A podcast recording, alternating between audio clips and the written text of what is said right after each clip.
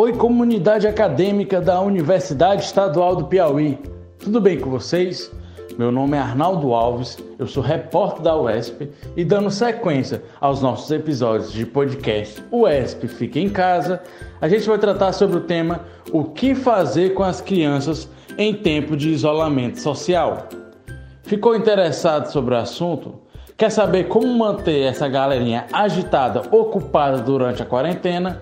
Então fica ligado que o nosso podcast, o ESP Fica em Casa, está só começando.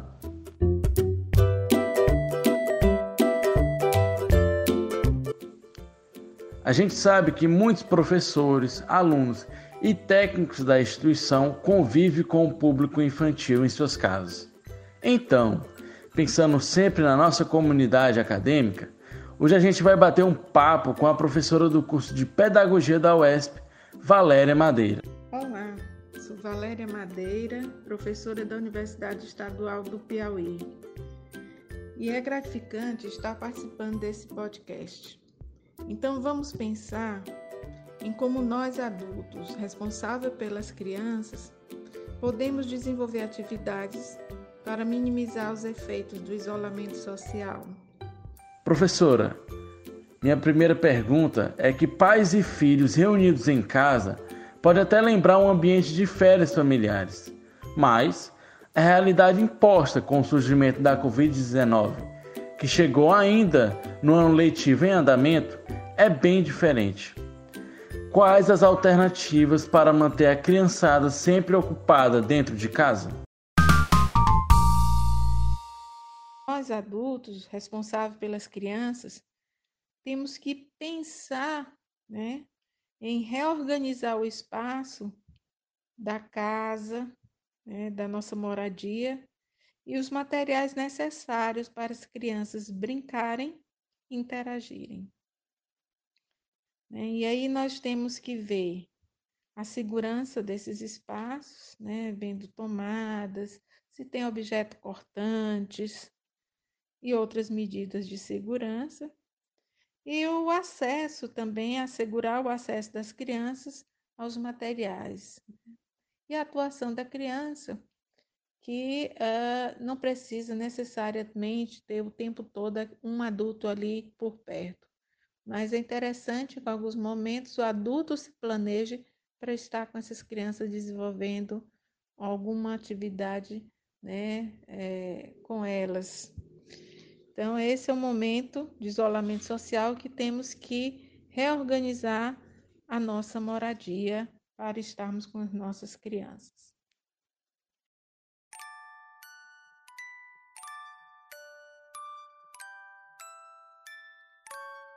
Professora Valéria, as rotinas de dormir, acordar, almoçar em determinado horário fixo devem ser mantidas? A rotina né, é, ela é importante, mas não deve ser traduzida em algo monótono, entediante, algo muito ritualista, tem que ser dessa forma, inflexível, mas ela é um caminho traçado, definido, né, que nos traz segurança, que deve nos trazer uma segurança. A, a rotina que eu coloco como aspecto organizador de nossas vidas, né? E mesmo nesse momento de isola isolamento social, né, ou quarentena, como chamam, é, nós precisamos estabelecer alguns elementos dessa, dessa nova rotina, né? A rotina, ela não precisa ser rígida, mas deve ser flexível e atender às especificidades da criança, né? Ver a idade da criança, ver como essa criança o seu comportamento, as suas características, né? E, e as próprias características e organização das famílias. Então, então a gente tem que ver nas rotinas alguns elementos, né, bem, bem estabelecidos, os momentos dos cuidados, né? Hora da escovar os dentes, tomar banho, as refeições que devem ser aproveitadas, né? Já que temos dificuldade no dia a dia garantir esse momento em família, então que seja um momento de interação muito rico. Os banhos precisam não ser só um, um efetivo cuidado, mas um cuidar e um educar, um cuidar que é lúdico também, porque o banho também pode ser momento prazeroso de brincadeira, né? Onde você coloca uh, objetos disponíveis para as crianças brincarem, desde os bebês às crianças maiores. E uh, nós precisamos também ver momentos e espaços para as crianças estarem brincando, né? E organizar esses espaços, né? Os materiais, os momentos, como isso vai se dar. Então, nós temos que estabelecer a nossa rotina vendo todos esses elementos. A hora de dormir é um momento rico de contação de história, de músicas de niná, né? Que se você disponibiliza um brinquedo de afeto para a criança, é o ursinho que ela gosta de, de dormir, ou qualquer outro brinquedo que ela gosta de dormir, uma fraldinha para o bebê, enfim, é um momento que tem que ser pensado nessa rotina.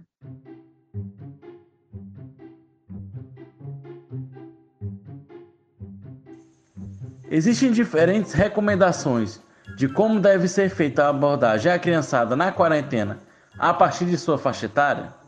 As crianças, né, têm as suas características próprias e deve ser levada em conta, né, a faixa etária, né, numa, de uma forma rígida, mas ela é um elemento importante a se considerar, o contexto familiar, sua cultura, quando a gente vai propor algumas ah, atividades, né, é, que podem ser é, desenvolvidas com essas crianças. Então, é, nós podemos ver aí é, as crianças 0 a 6 anos, eu vou uh, colocando primeiramente as crianças, os bebês, né? Os bebês aí, crianças de 0 a um ano e meio, mais ou menos, são crianças que o quê? que em primeiro momento ficam mais deitadinhas, depois elas sentam, engatinham e começam a dar os primeiros passos. Então, para essas crianças, a gente pode pensar é, cantigas de ninar, desafiar os bebês a pegar os brinquedos, né? Exemplificando aí, você pode colocar um brinquedo para a criança e pegar essa é, com esse brinquedo colocando até desafios como prender com, com, uma, com um durex, por exemplo. Você prende uma fita adesiva e ela pega, mas ela ainda tem que tirar esse brinquedo com essa fita adesiva. Então, isso já é mais um desafio. Sempre pensar em estar desafiando a criança. Né? Os móveis, né? enfeites que você coloca que chama a atenção da criança, com papéis, com com, com fitas, né, que tenha sons, chocalhos, né, que pode ser construídos com, com latas, garrafas PETs, vendo sempre a segurança da criança, tomar banho, né, esse banho ser momento de brincadeira, onde ela vai bater a perninha na água, esse bebê ela vai brincar com alguns objetos que você leva, brinquedos que podem levar para né, para a banheira, para o chuveiro. Então, isso é importante você pensar esse banho de forma também lúdica. É, amassar, rasgar papéis, oferecer bebês que sentam, materiais que enca encaixam, empilham, brinquedos para bater, como tampas de panelas, você pode colocar latas, é, eu coloco até você organizar um espaço que são, é um, seria um cesto, onde você coloca, a gente chama, possibilita a criança experiências sensoriais, como você coloca coisas que você tem em casa, colheres, tampas, escovas de dente novas, colher de pau, peneira, fitas, panos, esponjas, funil e outros objetos que possam a criança brincar, né? Pegar aquela caixa que tem essa variedade de brinquedos com várias texturas, cores, feitas de diversas formas, materiais, que ela possa brincar. Né? Essas crianças que já sentam, elas gostam muito desse material para brincar. Só tem que observar que não pode ser tóxicos, cortantes, tem que estar limpos, né? Que a criança possa levar a boca e não engula, né? Não seja tenha pedaços pequenos para engolir. As crianças maiores de 4 a 6 anos, tudo isso pode ser disponibilizado mais outras brincadeiras, né? A gente vai ampliando o brincar da criança. O faz de conta da criança, ela vai ficando cada vez mais complexo. Então, a casinha, ela, os personagens que ela cria. Então, a gente pode, por exemplo, quando for para a cozinha, perto da cozinha, ver se tem um espaço que ela brinque, imite o pai ou a mãe cozinhando e ela no brinquedo fazendo de conta que também está cozinhando, né? Esse é um momento de interação que a mãe está fazendo algo e a criança um pouco afastada com segurança possa também estar brincando de cozinhar. Esse é um exemplo. Aqui a gente já traduz os jogos, né? E a gente pode trazer os jogos de tabuleiro, é, atividades de exercício, como pular de amarelinha, livros de histórias, adivinhações.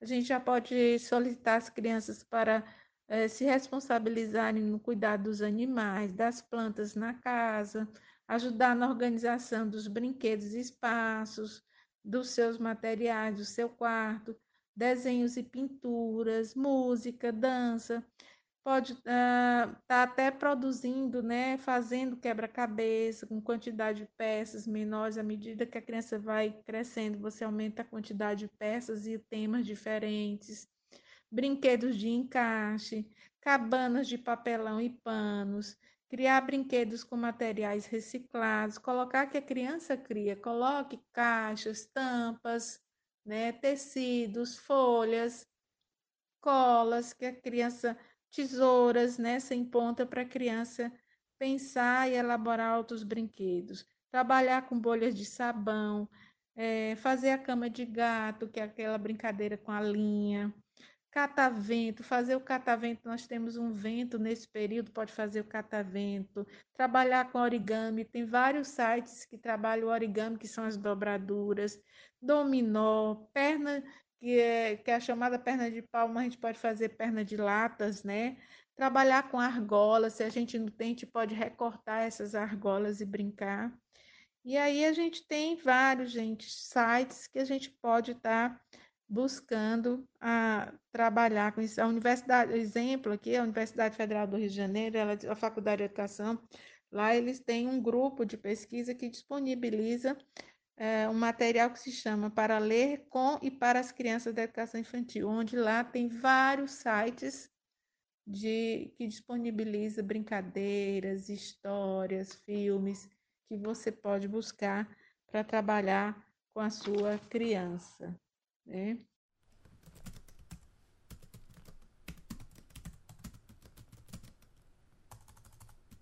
Boa parte dos professores, técnicos e outros profissionais que atuam na UESP são pais e mães de família. Normalmente, a rotina dessas pessoas é dividida entre os lados profissional e pessoal. Porém, com o isolamento social, é natural que o tempo seja mais dedicado ao cuidado da família. Mas, o que é recomendável para aqueles docentes que desejam se atualizar em seus estudos online e ao mesmo tempo não querem perder o contato com seus filhos? Que é recomendável, né, para os nossos docentes e técnicos, né, que estão vivendo esse momento e que têm aí ah, os desafios, né, a qualificação profissional, convivência em família, uma atenção maior aos nossos filhos no dia a dia, né, nesse isolamento social, as atividades domésticas que nós temos que dar conta todos os dias e o momento que cada um precisa só, né, para si, o que você gosta de fazer sozinho. E aí nós temos, né, que estar tá pensando em como organizar. Hoje temos muitos sites, né, palestras muito boas. Tem um que eu gosto muito, até sugiro aqui, o Café Filosófico, que a gente tem vários palestrantes de diversas áreas, com várias temáticas, e se a gente pesquisar nas universidades também, a gente encontra um bom material sobre isso. né, onde a gente pode ali estar tá fazendo uma atividade doméstica e estar tá escutando um material desse, por exemplo.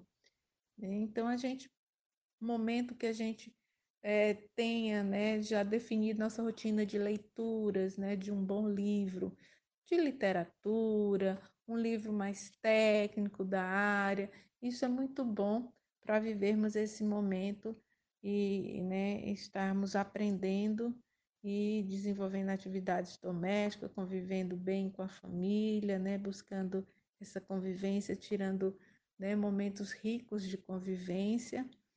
É, então, esse é o nosso desafio.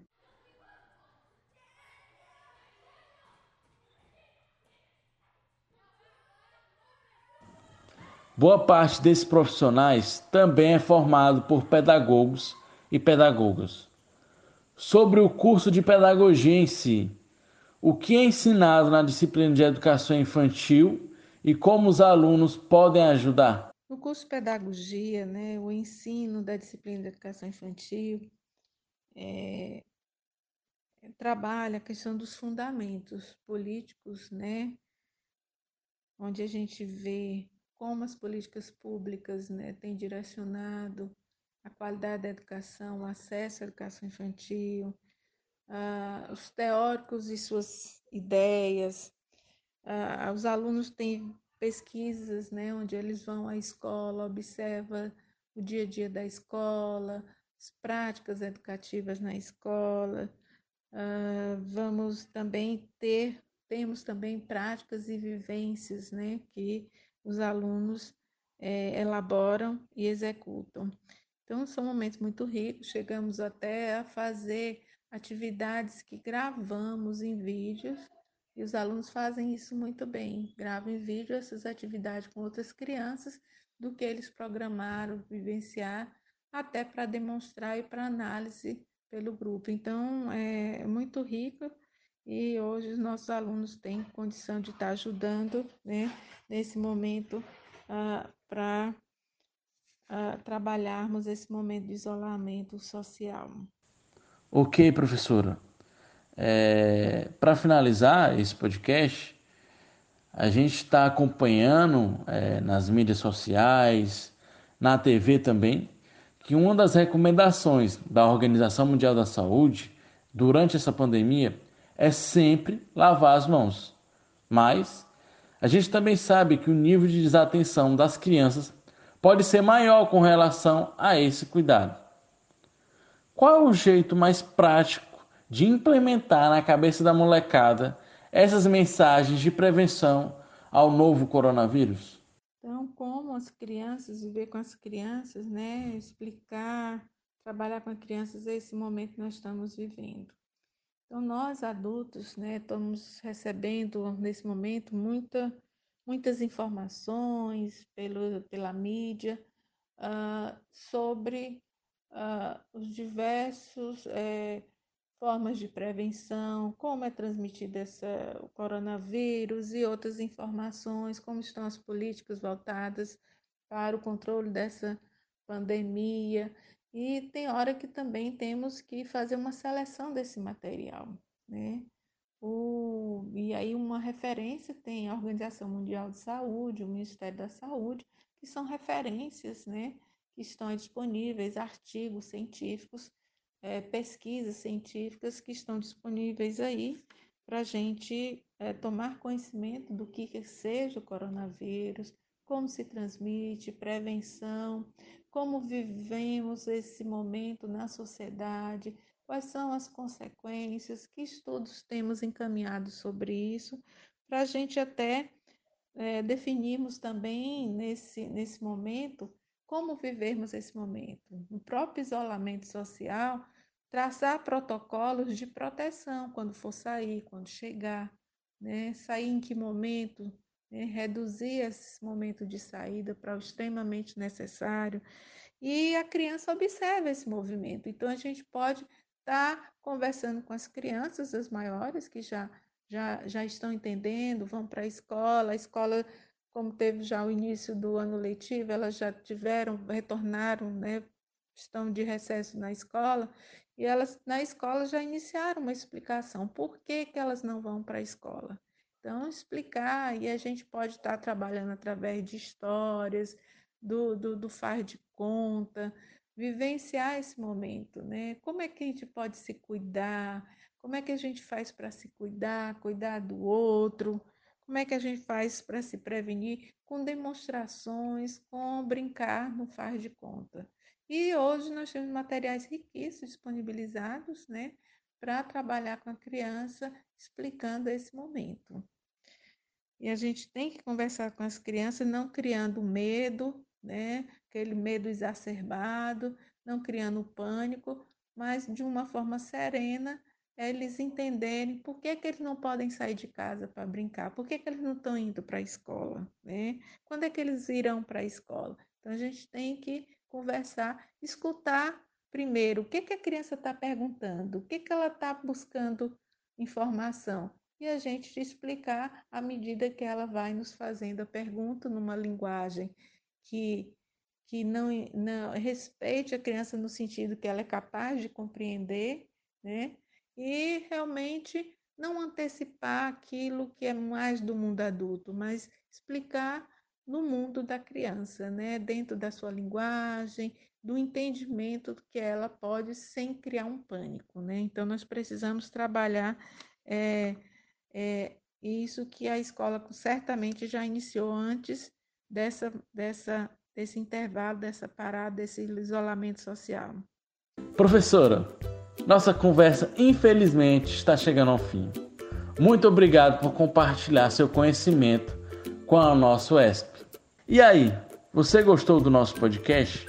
Então não perde tempo e siga a ESP também no Spotify. Assim você não vai perder nenhum novo episódio. E lembre-se, siga as recomendações da Organização Mundial da Saúde. Valeu? Até mais!